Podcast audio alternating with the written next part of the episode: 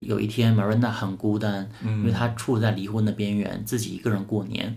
她给 Carrie 打电话，就是说你在干嘛？但那个时候 Carrie 已经睡着了，然后被她吵醒以后，她还是毅然决然穿着睡衣就去坐地铁，从曼哈顿到布鲁克林去找他，两个人拥抱，那个音乐就一直在响，就是友谊天长地久。嗯，我每一次跨年都会听这首歌和看这部电影，它让我觉得这个就是我的友谊之歌，让我感谢我的人生当中有朋友。感谢我吧。是啦，一直陪我录播客。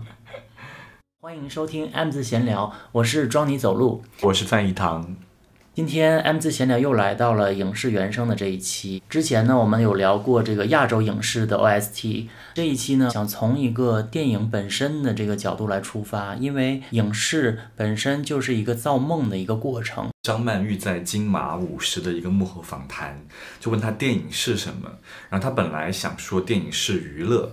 但他又想了想，他说最后觉得电影是 fantasy，就是我们说的梦幻。就电影就是一个在制造不一样的梦幻体验。多么有水平的女性是啊谁不想当曼玉？你我我很想啊，但是别人可能看见我脸说你脸是有一些蛮化。第一个想到的其实是澳大利亚跟美国合拍的一个粘土动画，叫做《玛丽与马克思》。就是电影在美国的部分用了黑白的基调，然后澳大利亚这边是棕色调。这故事就是一个小女孩跟一个从未谋面的呃美国单身汉，就机缘巧合的做了很多年的笔友，而两个人都有一些古怪或者孤僻的地方，尤其是 Max，他是一个肥胖自闭的一个中年男人。就我记得他的信里面有一句话我很喜欢，他说每个人脱了衣服都会有几道伤疤。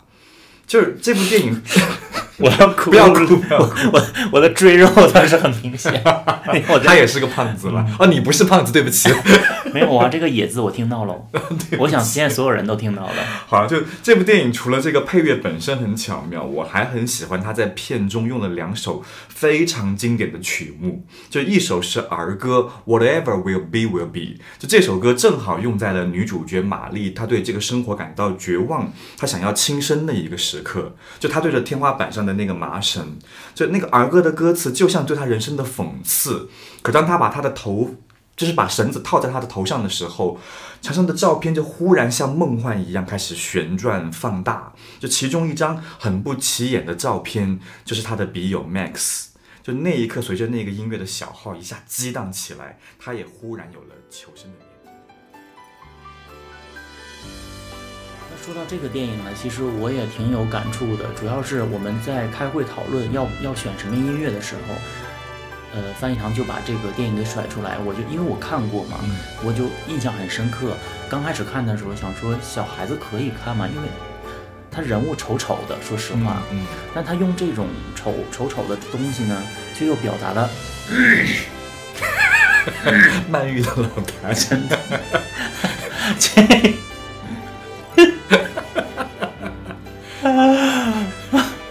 六十了，有口痰不行吗？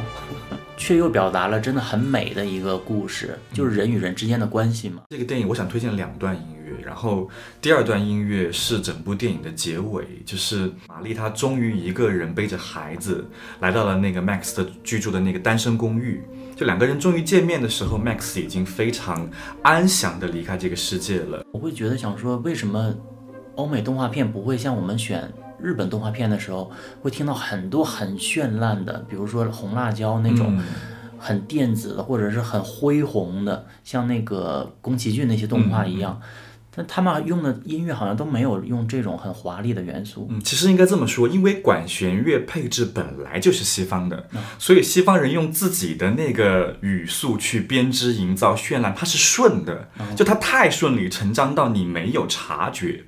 就基本我们能想到所有美国大片，《星战》啊、迪士尼呀、它都有非常华丽的编曲，就是像他们商业片的那个体系一样成熟。而东方作曲家可能会在管弦乐中用到一些异域色彩，你才会觉得那些色彩很独特，就仿佛更绮丽。那其实配乐大师 Hans Zimmer 他有很多代表作，就可以说。无数代表作，包括《狮子王》啊，《盗梦空间》、《珍珠港》、《蝙蝠侠》，哪一个不华丽？都很华丽。但是我反而最喜欢他很偏门的一次配乐，就是《小王子》。法国人在读算读读算术的那些口诀，吓死我！以为 法国人吃大蒜，我也爱吃，东北的也爱吃。就读算术的一些那种口诀跟音乐的一些秒针的采样给结合起来，就做的很童趣。尤其是他当那个小王子，因为他是一个小王子的一个解构的动画片，对不对？小王子把那个星星的那个那个主角把那个星星的盖子打开的时候，所有星星从那个里边飞出来，那个场景，那段音乐就是你说的那种有那种东方式的那种。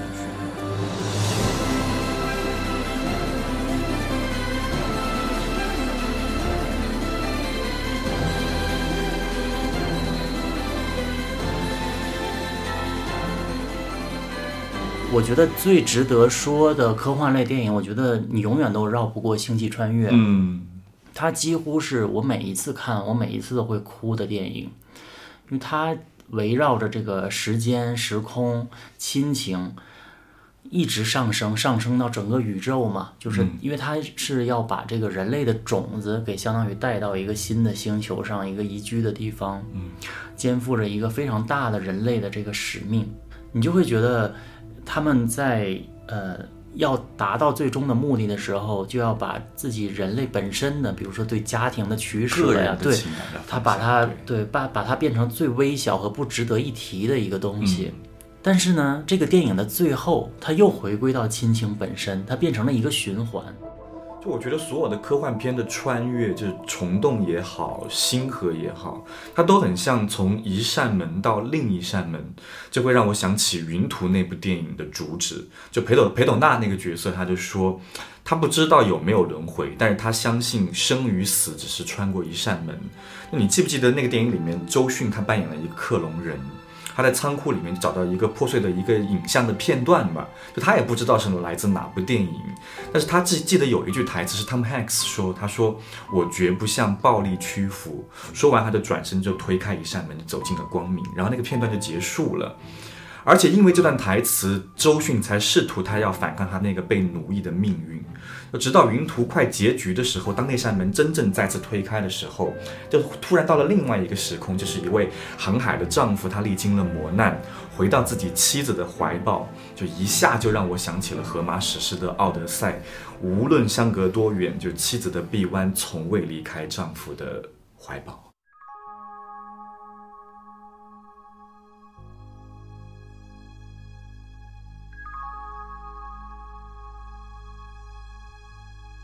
我们提到克隆人，然后我还喜欢一部算是讲人造人的电影，就是《银翼杀手》。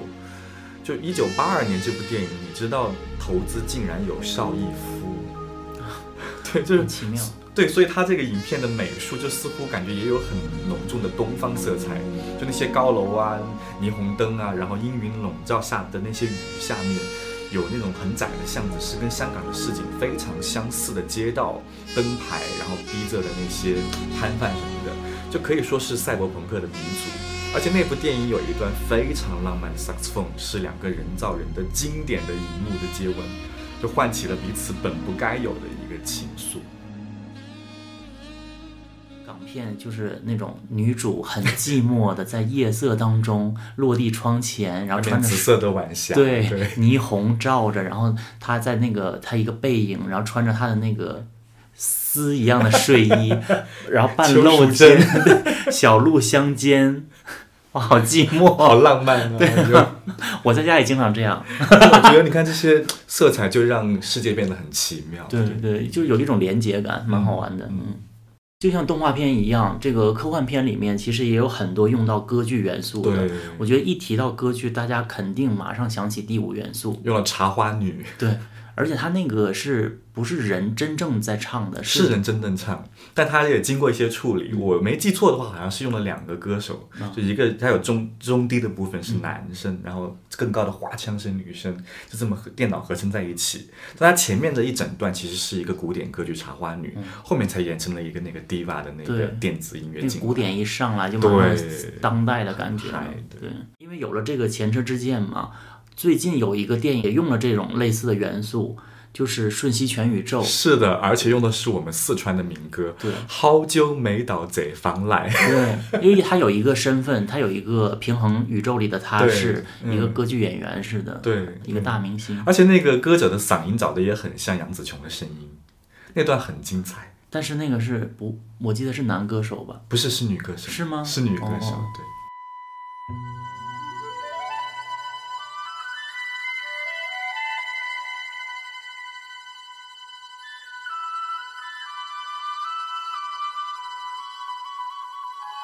好久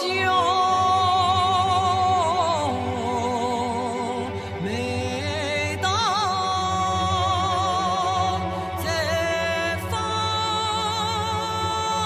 来耶。提到有一些作曲家，他们的作品是非常美妙的，而且多在欧洲音乐里面，特别是有一些意大利作曲家让我非常难忘，而且我们在。亚洲电影的时候有提到过一点点的那个他们这种类似的这个音乐，对，嗯。嗯，就如果你问我意大利电影，我第一个想到的肯定是费里尼，就他的电影《大陆》，情节我就不复述了，就我只想说音乐真的是太奇妙，就是会在不经意的时刻，你都不知道什么时候刻进你的 DNA 的。就 Nino Rota 也是电影《教父》的作曲家。虽然我是大学才看到这部电影，但结尾那个小号响起的时候，我百分百确定小时候就听过，并且我瞬间就能带入那个男主角的感受。就一个粗俗暴力的男人，听到这段音乐却像孩子一样崩溃瓦解。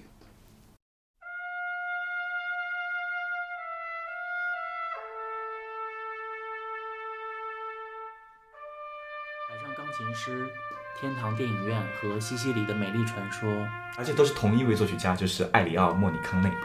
他真的很牛逼。他可以说是意大利的国宝，他跟那个 Nino Rota 就是并称为欧洲电影音乐的领航者。就我们小时候看过的《海上钢琴师》、《天堂当电影院》，你刚才说的，还有《荒野大镖客》，就我还没有看过这些电影的时候，我就已经在听他的配乐，在幻想故事，就在创作小说了。就小时候乱写，你知道吗？他音乐太伟大了。这三部曲里面，我记忆最深刻的是西西里的美丽传说。嗯，它作为时空三部曲里的最后一部嘛，它故事其实蛮简单的，用一句很粗俗的概括的话，那就是寡妇门前是非多。但其实如果你拆开了讲，就是有一点墙倒众人推的那个意思，就是说人就是这样。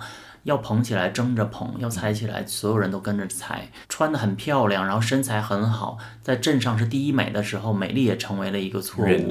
对，所有人都要骂她、造谣她，最后说她是妓女什么什么的。哦，这些我就不说了，反正大家都看过嘛。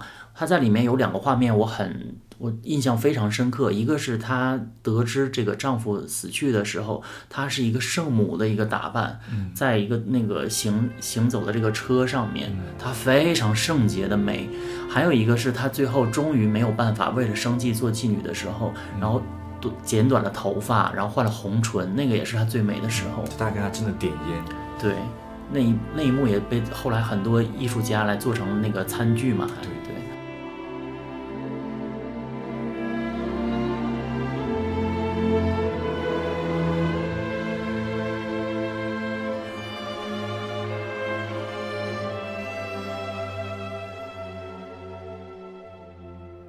有一部电影让我印象很深刻，就是我去过的一个城市叫布达佩斯。哇哦，你去过布达佩斯呢，好高级。因为就是因为这部电影去的哦，真的呀。就是布达佩斯大饭店。嗯，但是我去了，说实话有一点失望，其实就是去了，感觉有点像沈阳。对不起，是我见识浅短了哈，就看沈阳也不错啦。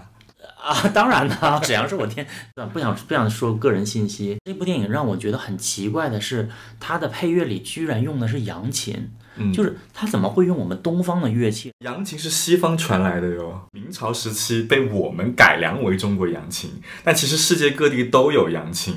就是你知不知道，我们这乐器里面有一个怎么说呢？不成文的规律是，两个字的乐器几乎都是舶来品，比如说琵琶、唢呐、扬琴。琵琶也是，对，也是对，一个字的是我们自己的，比如说筝，筝是中国，我们虽然说古筝，但古是个修修辞，就是筝、琴、阮，然后笛、箫，这些是我们中国自己的乐器。对啊，还好箫是我们自己。正好我说回扬琴吧，就其实布达佩斯的匈牙利扬琴非常有名，甚至很多那些古代欧洲还有扬琴的那种人偶八音盒，扬琴也是我们钢琴的前身，只不过扬琴是用两根琴竹在琴琴弦上面直接弹奏，而在欧洲发展为用那个键盘的机械，也就是十个指头来演奏钢琴。所以其实在我眼中，扬琴是一个非常 fusion 的融合体，我才会用扬琴和手风琴来做组合。就扬琴明明有，可以说是民乐中最可以跟所有乐器相融的音色，有点可惜是它逐渐被主流市场边缘化。那他为什么不用那个羊呢？三点水那个羊。哦，它最早就是那个羊，后来还被改为什么蝴蝶琴啊、蝙蝠琴。你看蝙蝠琴琴这个名字起的也很妙，一个是像它的形状嘛，二个就是蝙蝠本来也是又可以是鸟，又可以是兽，所以它就是又可以是西乐，又可以是中乐这么一个概念。后来才改为这个悠扬的扬扬琴。既然说电影是造梦的，那你肯定是逃不过开对美国这块的，因为人家从数量、质量来说，确实是工业的体系，对。今天我还是想从我近期的一些让我有感触的电影来聊。嗯首先呢，我觉得我二零一八年我心中第一名的电影是《三块广告牌》。啊，我也好喜欢。而且它有一段就是它大火的，本身它这是一个很慌乱、很爆发的一个镜头，可是它用了一段古典音乐叫《夏日里最后的玫瑰》，画面很极致。我记得是外面熊熊大火，可是他当时戴着耳机，他没有注意到起火了。他在读他的那个警长给他的一一封信，最后的对对对信，然后一边听着这个音乐，沉浸在那个世界里面，他已经忽略了外面的熊熊大火。那个反差的画面太对太极致，让我觉得烧的好美，烧真是翘舌的烧哈。而且你知不知道我爸爸吹长笛的，他从小就爱给我吹这个曲子。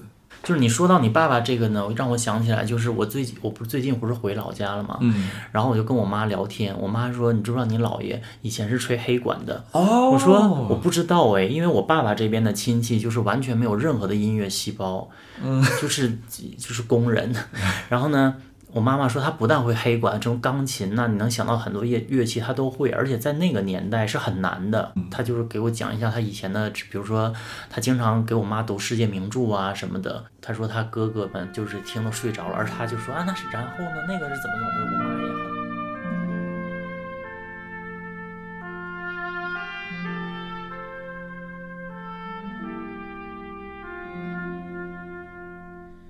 到美国电影呢，我觉得有一个小问题，我不得不聊一下，就是我觉得美国电影现在有一点太过于政治正确，就是说它成为了他们创作的一个枷锁。我今天举两个例子，这两个例子呢都曾经被批判说太过于政治正确，但是我觉得它有很微妙的区别。一个是绿皮书，其实我是觉得它是 OK 的，还是以人为本嘛，嗯嗯，讲是人权这个东西，但是呢，其实它更是呃在两个打破彼此的固有观念，然后对彼此理解，对，还是回到情感上。对这个电影我看了好几遍，嗯，嗯，还我挺温暖的。对我也没有想到我会看这种电影会看好几遍，因为我觉得它没有说让你会深思熟虑、反复的琢磨。然后它里面有一段音乐呢，可能大家也不 care，因为嗯，基本上听这个影视原声的人都会听他最后一段，就是他最后在酒在那个平民的酒吧里演奏的那段。但是我最喜欢的是 Happy Talk 这一段，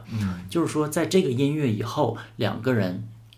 到达了一个半和解、半理解的状态，就是这个男主开始欣赏他的音乐才华了。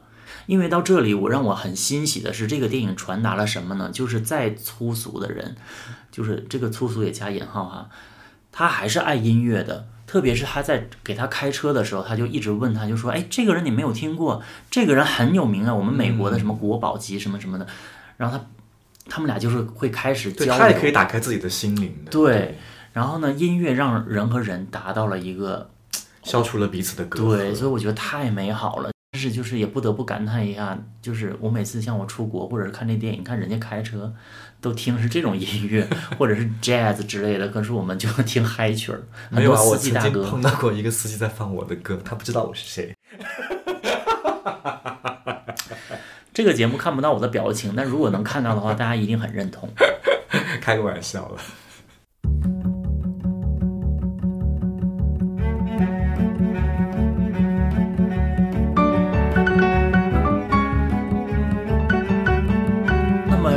个例子呢，就是《月光男孩》，我是觉得他是真的非常的过于政治正确，而且呢，他有一点太喜欢王家卫，以至于这个镜头一直在摇晃。我看这个电影的时候，我在飞机上，就是他很多地方摇的我都已经晕机了。就是那手法已经凌驾于故事之 对上。对对对，就让我觉得有必要嘛，而且就是他他这个内容我就不说了，大家稍微查一下，看没看过的都知道怎么回事儿，就是很单薄，但是这个电影有一首歌救了他，就是有一段有一点像越南那边的，就你指的是那个 organ 的音色，嗯，歌名叫《Hello Stranger》，然后一个女生有用一种像留声机里传出来的那种声调来唱，这个是这部电影里唯一的亮点。说到月光男孩呢，就不得不提到当年跟他 PK 的《La La Land》，哦，因为当时所有人都会觉得《La La Land》会得，虽然在很多人看完以后会觉得说这个故事也很俗套啊，也很老套，可是我真的很爱它，因为这个电影呢，我有一个小故事跟大家分享，就是 当时呢这个电影刚上映。然后就看的人很多嘛，我就特意选了一个很晚的场来看，就看完以后可能就是大半夜了。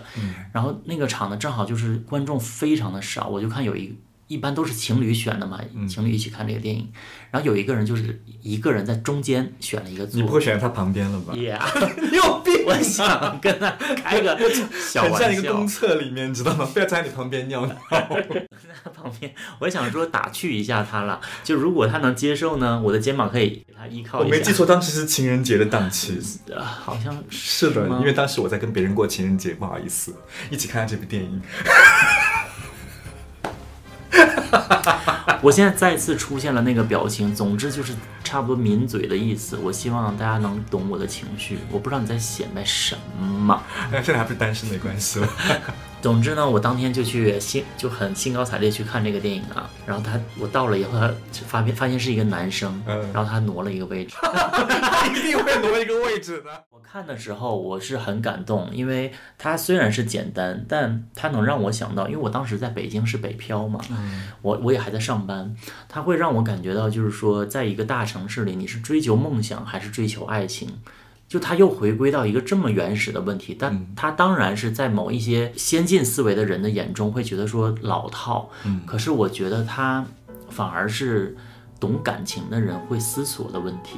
对，当你已经现实到一定程度的话，你当然会觉得感情的取舍非常容易。可是我不觉得，对。然后，特别是到最后，呃，类似于一个平行空间的时候，嗯他可以跟他假装重新来过，然后他们过着另外一种人生的时候，我的眼泪根本就止不住。我觉得现在很多电影都会政治正确凌驾于这个表达之上，但是很多年前断背山就不会给我这种感觉，就不会有这种生硬的感觉。我会觉得情感就是情感本身。就断背山的配乐的精妙在于，它几乎只用了吉他、乡村滑棒那种简单的效果器，它就营造出一个旷远宁静的氛围，就四两拨千斤的打败了很多更以技巧啊、华丽著称的那种配乐，赢得了奥斯卡的最佳电影音乐。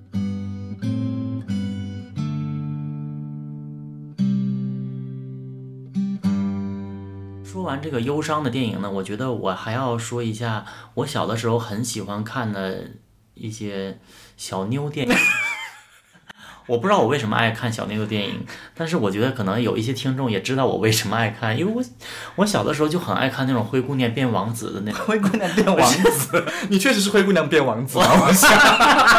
我，我也是不小心就是政治正确了起来。怎么样，灰姑娘不能变王子吗能？还能变战士，还是有一个少女梦吧？可能。很多女生都喜欢。以前你看为什么郑秀文当年那但我么红？但我不是女生啊，你是不是吗？我也偶尔是在这个节目里面，比如说《律政乔家人》嗯我每次看这个电影其实是为了那个 Sophie 那个电那个演员。哦，大家熟悉她可能是《破产姐妹》嗯但是我对她最了解的是一开始是这个《律政俏佳人》，就说明我真的很老。没有，你不是风月俏佳人就好。而且你只要一提到这种电影的话，你肯定会想到。呃，穿 Prada 的恶魔，对，就是女主一直在换装，换一直在换。你说谁不想换呢？嗯，结果我顶多是穿去换脸变脸。那也很厉害啊，你那是绝活哎。很多英美的贺岁档都是在圣诞季出现嘛。对对，嗯很多人都是看，比如说什么《真爱至上》啊，或者听牛姐的圣诞歌啊来过这个圣诞。可是我们俩好像都不是。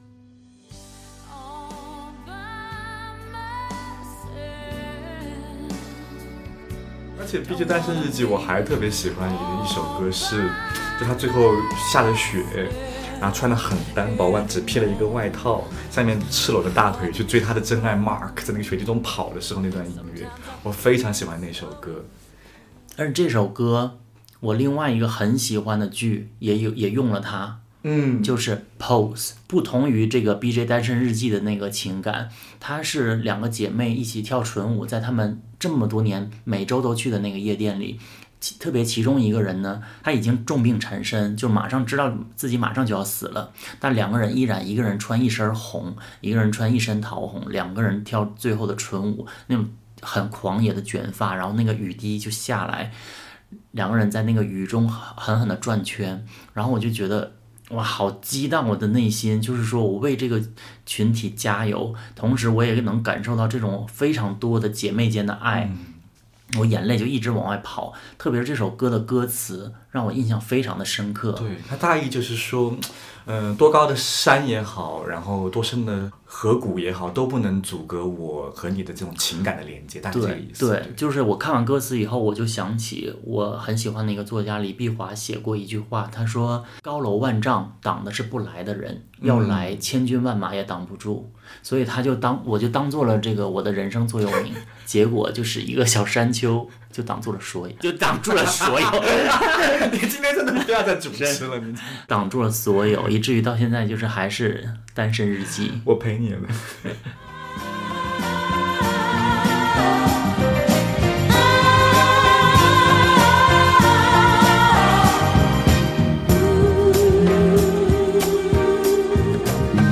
If you need me, call me. No matter where you are, no matter how far, just call my name. I'll be there in a hurry. 伦敦生活呢，也是我很多朋友就说这拍的就是你，因为你很喜欢对对着不知道哪里自言自语。我还以为人是很多剧电剧没有，它主要还是基调很丧了。它大致的讲说，这个女主角呢跟自己最好的闺蜜的男朋友一直在发生关系。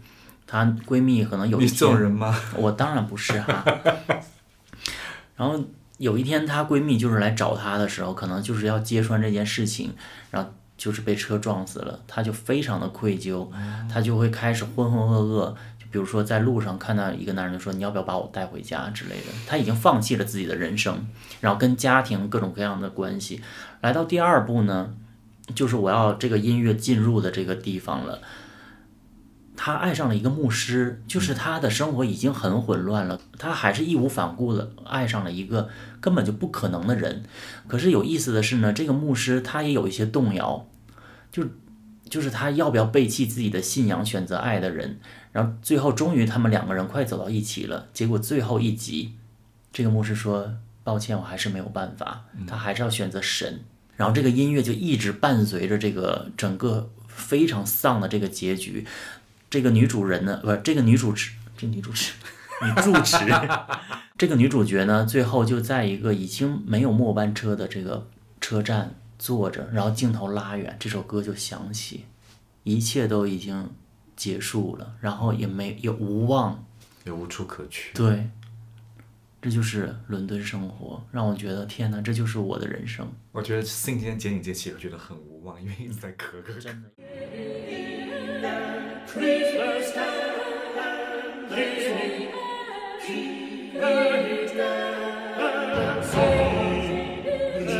然已经聊了这么多部分了，我们怎么可能不说电影的起源法国呢？嗯，我觉得法国电影吧，首先就是它会有一种气质出来，比如说那种很淡淡的，但是又又有一种，反正你说不出来吧。我现在目前没有找到一个很适合的语言，但是我先放一段音乐，因为这段音乐呢，就是《我爱你巴黎》的配乐，它曾经作为我的播客背景过，叫卡罗尔，大家一听就知道我在说法国电影的气质是什么了。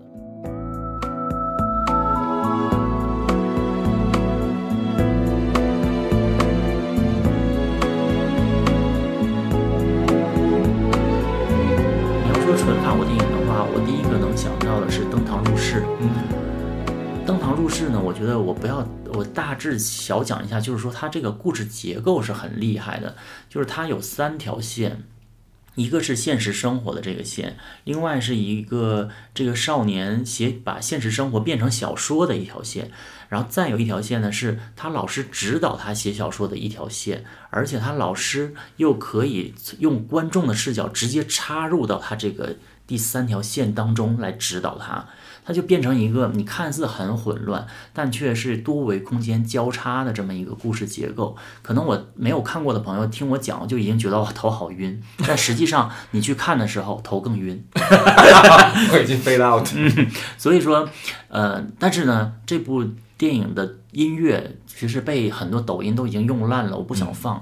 它反而是有一段。这个电影呢，经常会提到，就是说这里面的一些配角要去中国生活，他聊到中国发展很好，将来会有一片很好的光景。那么他提到的音乐就是有一些中国元素，我觉得挺好玩的，就可以给大家听一下，就是也算是跟我们那个亚洲有一些连接的地方。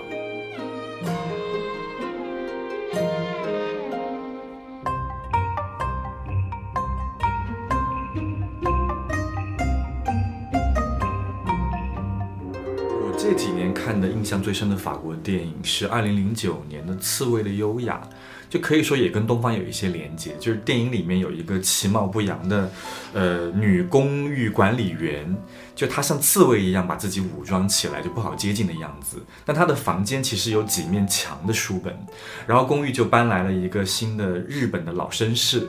他呢就能透过这个女性粗鄙的外表，看到她内心的那种优雅，然后两个人就一起分享小津安二郎的电影，分享书本。但是女人却因为就是自卑，又把自己给封闭起来。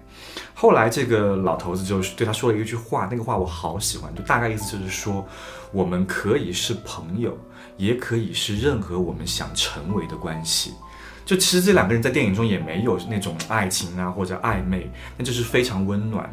就电影最后的结尾有一点悲伤，但是也没有一丝煽情，就还是会让我感到，呃，法国电影的浪漫和恬淡。在最后呢，我觉得我还是要说，电影带给我一个又一个梦，同时也给我很多美好和感悟。希望大家今天也可以从中听到一些好的音乐，再去看一下这个电影，就已经达到我的目的。